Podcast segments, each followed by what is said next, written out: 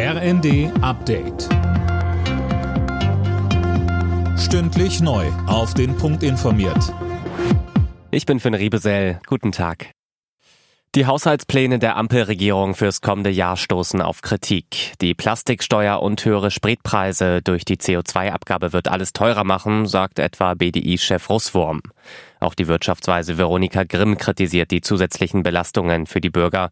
Bei Welt TV forderte sie eine Entlastung, etwa durch das angedachte Klimageld.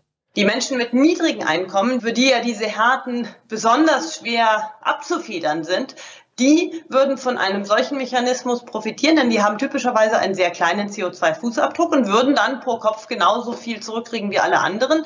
Und das wäre natürlich die richtige Richtung der Politik. Der russische Angriffskrieg gegen die Ukraine ist ab heute das bestimmte Thema beim EU-Gipfel in Brüssel. Konkret geht es um weitere Finanzhilfen für Kiew.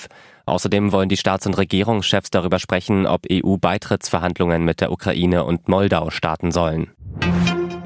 Der Bundestag entscheidet heute über zwei Gesetze zur Digitalisierung im Gesundheitswesen.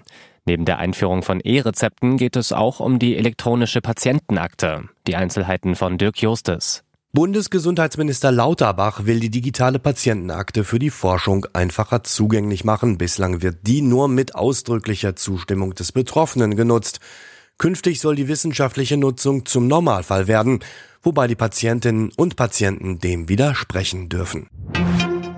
Gut zwei Monate nach der Landtagswahl in Hessen haben sich CDU und SPD auf einen Koalitionsvertrag geeinigt.